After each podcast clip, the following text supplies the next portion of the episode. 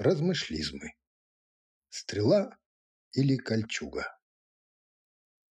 Существует два мастера. Два типа ремесленника.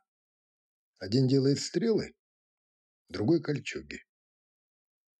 Первый всю жизнь думает над тем, как изготовить такую стрелу, что могла бы пробить любую броню. Второй ломает голову над тем, как смастерить такую кольчугу, которая бы выдержала любой выстрел. Оба умельца – честные труженики, искусные изобретатели. И труд у них непростой, требует невероятного упорства и выдержки. А посему никто не посмеет бросить у них камень, обвинив в нерадивости и лени. Однако... Однако мне ближе позиция того, кто делает кольчуги. Потому что он думает над тем, как защитить человека, а не о том, как его убить. Автомат Калашникова – легендарное оружие.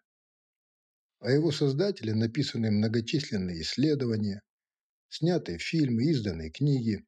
Он является национальным достоянием, гордостью своего отечества и в каком-то смысле его символом. Михаил Тимофеевич прожил долгую жизнь и посвятил ее изобретению самого безотказного, самого популярного и самого смертоносного оружия и нет сегодня такой кольчуги, вернее, такого бронежилета, который смог бы защитить от пули, выпущенной из калаша. Получается, в тысячелетнем споре двух типов изобретателей победил тот, кто работал на смерть, а не тот, кто боролся за жизнь. Иван Курчатов, отец советской атомной бомбы, был выдающимся ученым-физиком. Власть высоко ценила его дарование. Он трижды герой соцтруда, лауреат Ленинской и четырех сталинских премий. Прах Курчатова ныне покоится в Кремлевской стене. Заочного его оппонента Роберта Оппенгеймера считают отцом американской атомной бомбы. Он тоже был уникальным ученым. В свободные часы увлекался историей Древней Индии. Нередко цитировал на санскрите Бхагават-гиту, Особенно ему нравились строки «Я смерть, разрушитель миров». Оба этих блестящих деятеля науки посвятили своей жизни изобретению оружия, которое способно и вовсе прекратить жизнь на Земле. Наверняка они лучше, чем кто-либо понимали возможные последствия своих изысканий.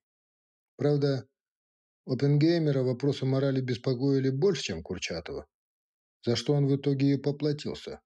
После открытого выступления против водородной бомбы в 1954 году его публично отстранили от дальнейших работ в секретной лаборатории и уволили. Но я сейчас не об этом.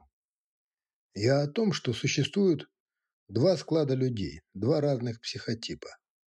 Разрушители и созидатели.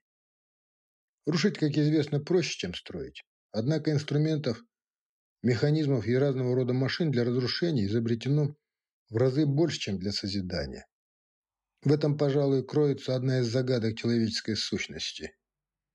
Разновидностей стенобитных машин всегда было больше, чем приспособлений для возведения этих стен. И мне кажется, пока в решении двух этих противоположных задач преимущество будет на стороне тех, кто изобретает способы уничтожения, жизнь на Земле всегда будет оставаться рисковым мероприятием. Кстати, аналогии этому парадоксу можно найти везде, иногда даже в чем-то совершенно банальном и далеком от философии, допустим, в том же футболе. Вы никогда не задумывались, почему нападающим там платят больше, чем защитникам? А все потому. Разрушать легче, чем созидать.